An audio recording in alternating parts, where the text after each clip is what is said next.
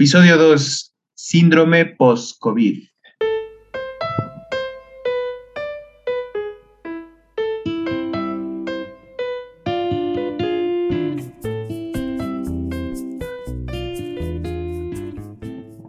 Bienvenidos a todos otra vez al segundo episodio de Curiosos Saludables. Estoy muy contento de que nos estén escuchando otra vez y de estar aquí compartiendo con Brenda este, este, este proyecto. ¿Cómo ha estado tu semana, Brenda? ¿Cómo, cómo estás?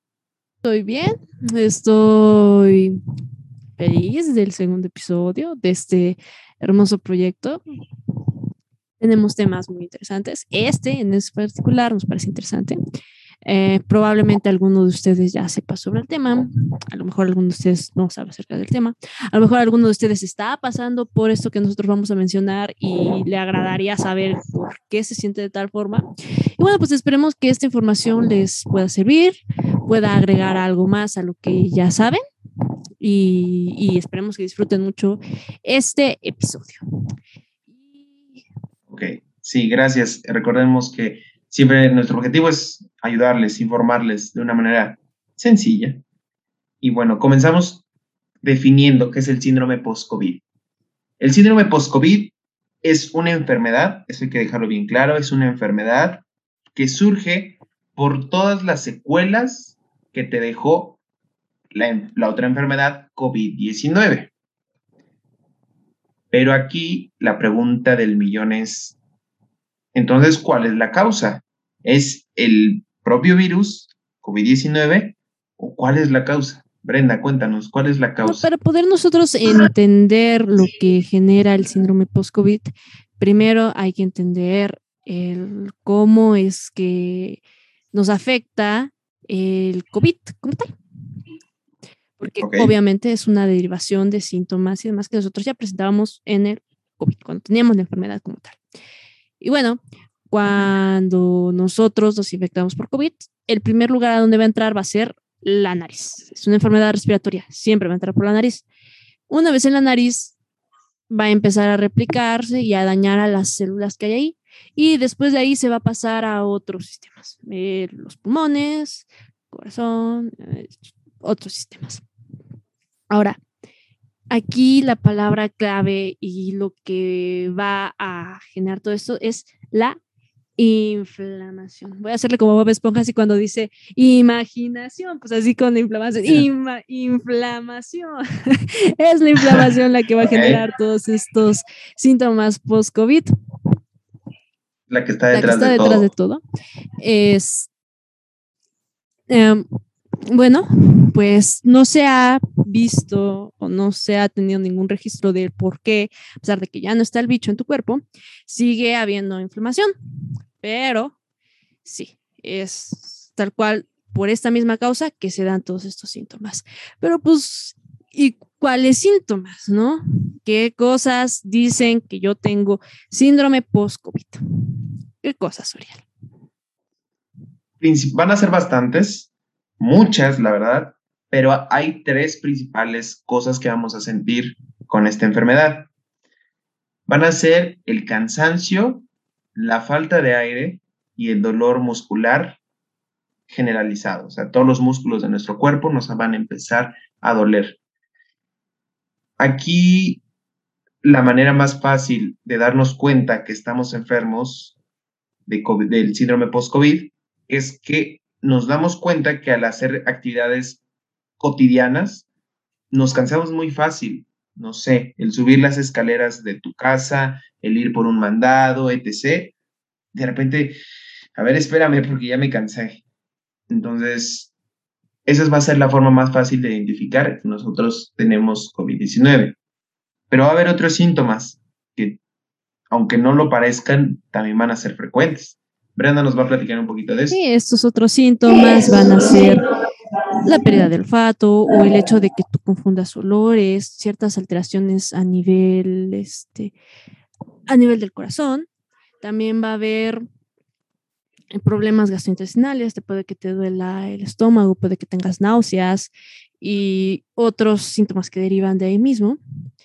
Puede que tengas estrés postraumático, depresión, ansiedad, puede que tengas pérdida de memoria, que te, se te dificulte concentrarte cuando antes te concentrabas muy bien. Y bueno, pues empecemos, empezaría a explicarles por qué se dan estos síntomas. Bueno, la fatiga y el dolor muscular no se tiene un claro registro del por qué, pero se cree que el virus también infecta las neuronas que se encargan de darle movimiento a tus músculos. Esa es nada más una teoría.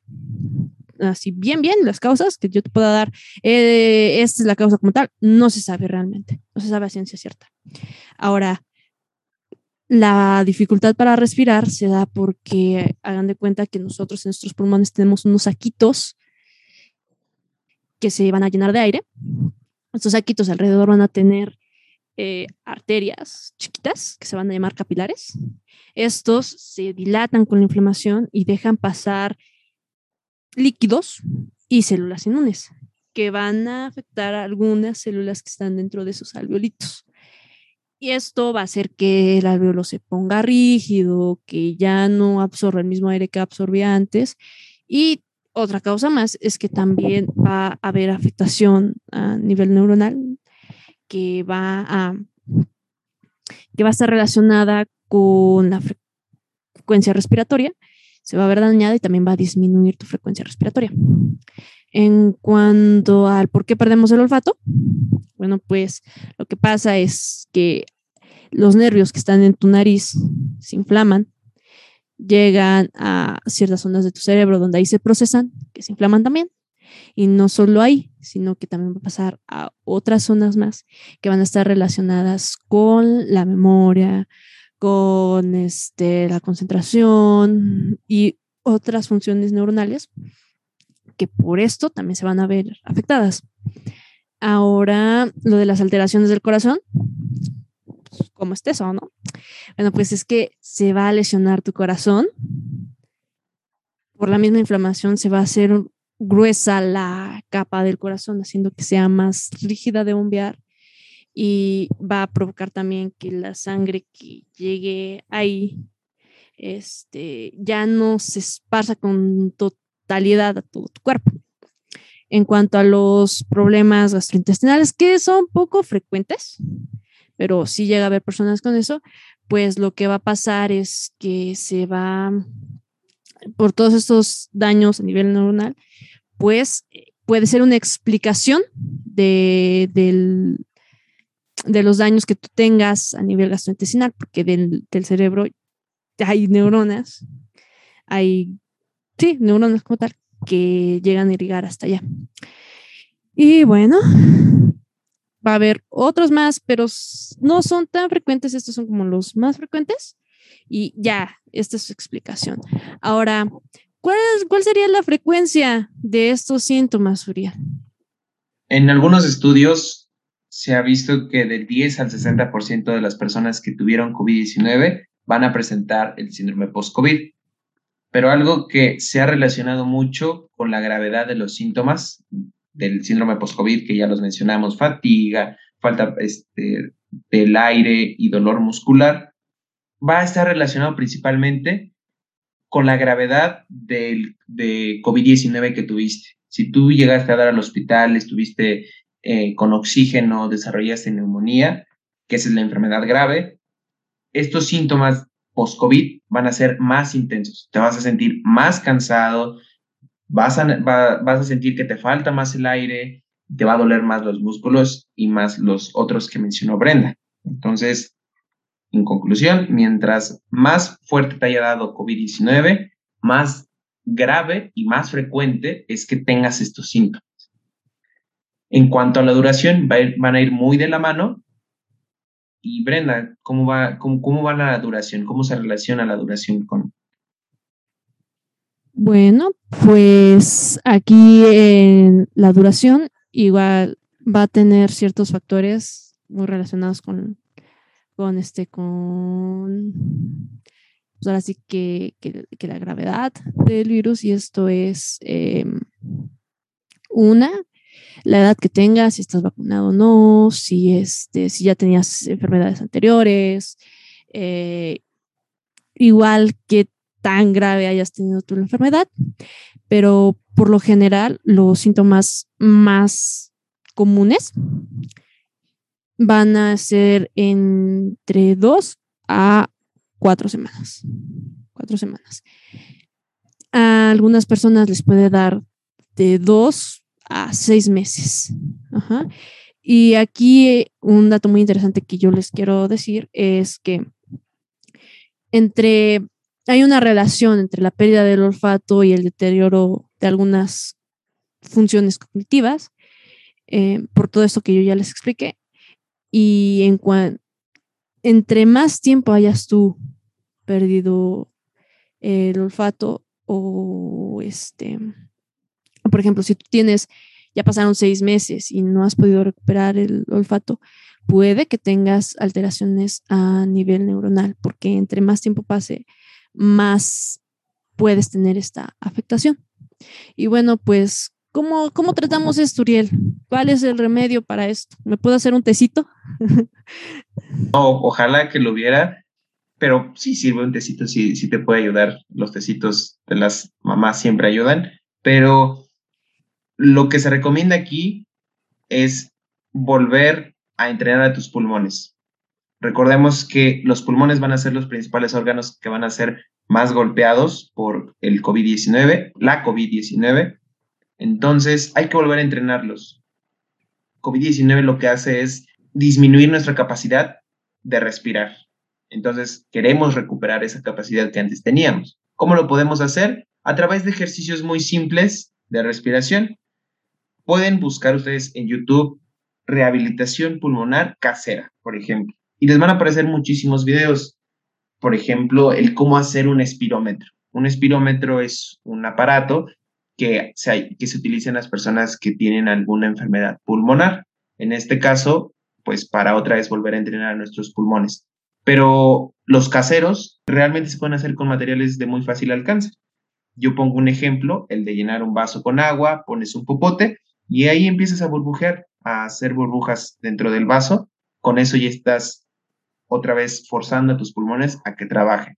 Y así recuperamos un poquito de la capacidad que teníamos. Pero lo más importante aquí es que vayan con su médico. ¿Por qué? Para que les dé un, seguimiento, un tratamiento individualizado. Ah, ok, ¿cómo has sentido? Em, ¿Qué otra cosa? Etc, etc, etc. Y los pueda valorar. Entonces, eso sería básicamente lo que nosotros recomendaríamos para el síndrome post-COVID. Brenda. Y creo que terminamos este podcast creo que eh, tú tienes una muy bonita reflexión que hace ratito me contabas y creo que es un muy buen momento para que la cuentes a todas las personas que nos están escuchando. Sí. Em, bueno, pues primero quiero comentarles que acabo de leer un libro muy interesante. Este se llama El hombre en busca de sentido de Víctor Frank. Víctor Frank es un psiquiatra que fue internado en un campo de concentración y parte en su libro de esta pregunta, ¿qué es lo que hace que una persona que está en un campo de concentración en esos niveles tan deshumanizantes y tan desesperanzadores siga queriendo estar con vida, siga queriendo seguir con vida? Dice el libro muchísimas cosas, pero hay una en específico que me gustaría compartirles y es sobre la esperanza. Él notó como uno de sus compañeros eh, perdió la esperanza de que algún día iban a ser liberados y gracias a esto él, murió.